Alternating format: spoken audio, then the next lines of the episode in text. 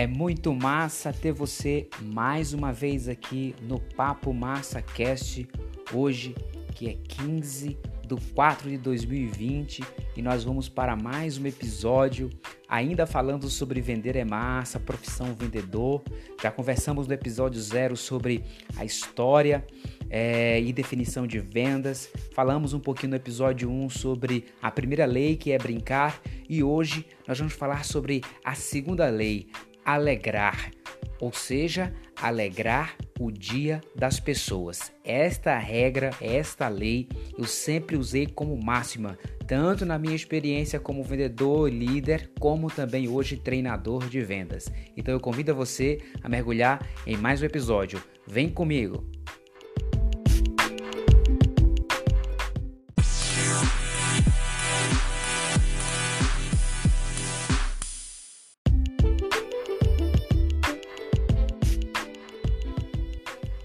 Alegrar o dia de alguém, eu acredito que deveria ser o propósito máximo de todo aquele que é profissional, que atua no mercado ou de qualquer ser humano.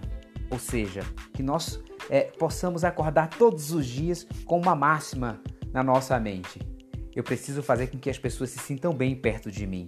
Você é aquela pessoa que quando as pessoas vão passar por você, ou te ver online no WhatsApp, ou te ver online no Instagram, elas meio que fingem que você não existe, desvia o caminho, não puxam conversa, porque você é uma pessoa que passa grande negatividade? Será que você é aquele vendedor ou aquele profissional que quando chega na empresa ou quando o cliente encontra com você, ele não tem tanta alegria de poder encontrar porque você passa negatividade? Pois é, esse é um aspecto que nós precisamos trabalhar na gente, porque alegrar o dia de alguém é uma das principais missões que nós devemos ter em nossa vida. Só que é claro que nós temos as nossas emoções, nós temos os nossos conflitos e os nossos desafios. E para que eu possa não só obter sucesso na minha vida profissional, como também no processo de vendas, que é o nosso objetivo aqui, eu preciso superar, eu preciso é, estar acima, muitas vezes, do ambiente em que eu estou, eu preciso superar o, o que eu estou sentindo muitas vezes no meu corpo e eu preciso superar com certeza o tempo. Se eu conseguir trabalhar isso dentro de mim, com certeza eu vou alegrar o dia de alguém. E eu falo isso com, eu diria assim, propriedade e vivência mesmo. Como vendedor que fui, tanto na adolescência quanto na fase adulta, eu me preocupava muito. Eu sempre pensei em fazer o seguinte: para mim, a pessoa vem é, sair do atendimento comigo sem ter comprado alguma coisa, mas ela ter saído feliz e falando assim: caramba, eu nunca fui atendido ou recepcionado dessa forma, isso me dava muito mais prazer do que qualquer outra coisa. Eu não estou dizendo que você não deve ter o foco para vender. É claro que nós queremos ter sempre a segunda intenção no atendimento, e a segunda intenção é fechar o contrato.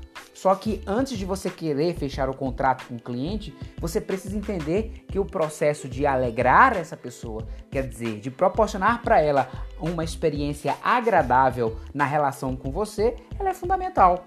Então, muitos vendedores terminam pecando por isso. Então, você precisa colocar na sua cabeça o seguinte: caramba, eu saio de casa todos os dias para alegrar, para alegrar o dia de alguém. A empresa não pode pensar diferente. Se você é empreendedor e está me ouvindo, se você é um líder comercial também está me ouvindo, como é que está a tua estratégia de comunicação de marketing? Ela está muito formal? Ela está se adequando? Até porque hoje também nós vamos falar sobre o processo das gerações. Até porque para poder alegrar alguém, eu preciso entender o contexto em que ela está. Eu preciso, com certeza, ter as etapas definidas de vendas, até mesmo para poder ter o momento da sondagem e poder entender em que situação aquela pessoa se encontra. Beleza? Então continua comigo, vamos nos acompanhando aqui nesse podcast, nesse Papo Massa Cast, para que você possa entender o que definitivamente você pode fazer para alegrar o dia de alguém. Fica por aí.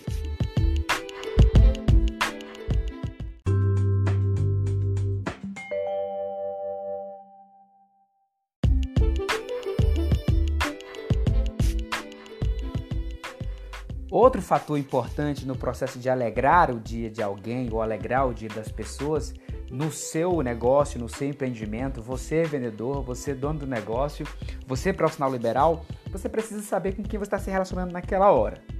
O teu cliente, de que geração ele é? Nós sabemos que de forma economicamente ativa, hoje nós temos os baby boomers, nós temos a geração X, a geração Y e a geração Z. E muito em breve a geração alfa também já estará aí entre 3, 4, 5 anos com poder de consumo, é, eu diria assim, financeiro ativo. Se bem que essa geração alfa, ela já consome muito conteúdo que está disposto na internet. Inclusive, pode ter muitos me ouvindo agora aqui no nosso Papo MassaCast. Mas deixa eu explicar para você um pouco o que é a geração Baby Boomers, o que é a geração X, Y, Z. Muitas pessoas fazem confusão ou não entendem. Quando eu estou me referindo a, a gerações é, baby boomers, por exemplo, eu estou falando da galera que está acima de seus 56 anos, que, que nasceu ali entre as décadas de 40 e 60. Essa geração ela tem esse nome porque se dá pelo grande boom que teve de natalidade naquela época, foi pós-guerra, né? Então, quando os soldados no mundo todo voltaram da guerra para os seus lares, as suas casas, houve um, um, crescimento da natalidade devido à reprodução que cresceu nesse período. Essa geração ela cresceu dentro de um, um processo de vida muito mais, é, eu diria assim, um regime muito mais forte, muito mais rígido. É, essa geração também, ela, apesar de ter nascido nesse regime rígido, é a geração que meio que idealizou o, os conceitos é, da ideia libertária, né? E foi a primeira geração que é, se, se, jogou ali, eu diria assim, de forma muito mais forte, desde o uso das drogas, desde as palavras de revolta com relação ao sistema, mas é uma galera que cresceu é, encarando muitas dificuldades e muitos desafios. Então você precisa realmente entender um pouco mais sobre essa geração para que você possa é, saber trabalhar com ela e como lidar com ela, o que é que chama a atenção dessa geração. A galera que é a geração X, que basicamente é a minha geração, é, de 35 a 55 anos, é a turma que nasceu ali entre os anos 60 e 80.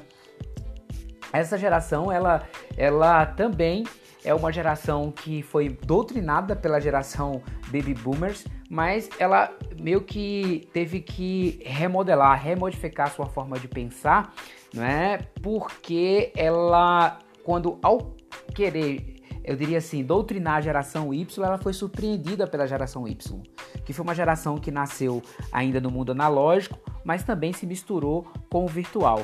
A, é, o pessoal que nasceu no, em meados de 80, quando chegou na década de 90, é, se encontrou com a internet, então é a geração que viveu os dois momentos, né, o antes da internet e o depois da internet, e conseguiu é, se adaptar de uma certa forma mais fácil a esse sistema, de tal forma que também influenciou a geração X. Muitos da geração X, claro, se adequaram a esse processo tecnológico, mas é, eu diria assim que o percentual foi muito menor. É claro que a geração Y, que é a galera que está entre seus 25 e 35 anos, quer dizer, nasceu entre 80 a 97, essa turma com certeza ela é muito mais, é, eu diria assim, aberta para o processo tecnológico. É a turma que está muito mais também ligada nas redes sociais e na internet.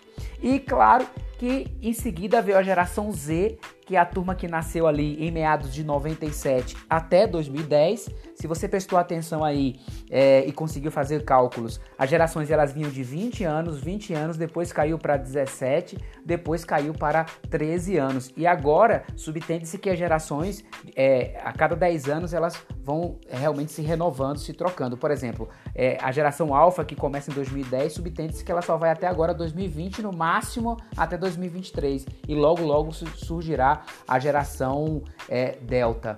Né? Então, assim, então é muito importante que você entenda isso, porque nas suas relações, para que você possa alegrar o dia das pessoas, você tem que saber o que é que interessa para cada geração dessa. Eu vou fazer um podcast em breve para poder falar um pouco sobre as características, né, sobre o que, que essas pessoas realmente gostam, para a gente poder trocar aí uma maior forma de conhecimento para poder lidar com cada cliente desse.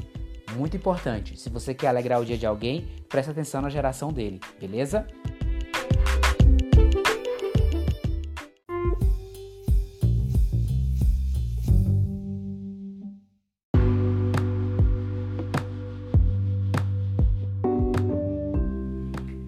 E para finalizar, partindo aqui realmente para o final desse episódio alegrar o dia de alguém, além de você ter uma boa estratégia de comunicação, de marketing, que parte das suas peças publicitárias, da sua comunicação pela web, nas redes sociais, de como está apresentado o seu site, é, além de sua equipe ter uma definição das etapas do atendimento, seja em seis etapas, cinco etapas, três etapas. Fundamentalmente, nessas etapas você precisa ter a abordagem, a quebra de gelo, você precisa ter um momento de apresentação, você precisa ter um momento da sondagem, do checar e confirmar.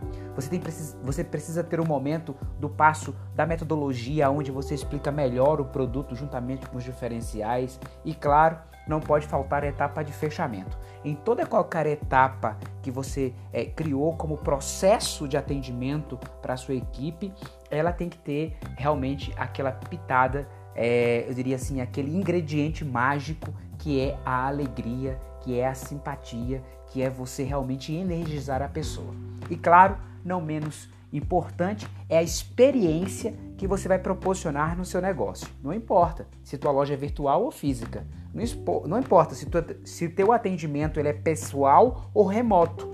Se ele está por trás do WhatsApp ou se ele está por trás é, de alguma outra ferramenta é, de vídeo, uma, uma, ferra uma ferramenta que você possa usar como Zoom, Skype ou até mesmo Hangout, ou você está pessoalmente com essa pessoa no ambiente físico. O que vale é o tipo de experiência que você vai proporcionar ao ponto de impactar essa pessoa com o recheio da alegria. É isso que é um dos grandes fatores que vai motivar a outra pessoa a se envolver e a tomar a decisão no processo de venda ou de compra com você beleza? É claro que nós vamos ter muito mais podcasts para poder falar aqui é, dos outros, das outras leis, como a lei do presente e a lei da atitude, onde nós vamos mergulhar um pouco mais em outros aspectos importantes da venda. Mas fica com essa hoje, que é alegrar o dia de alguém.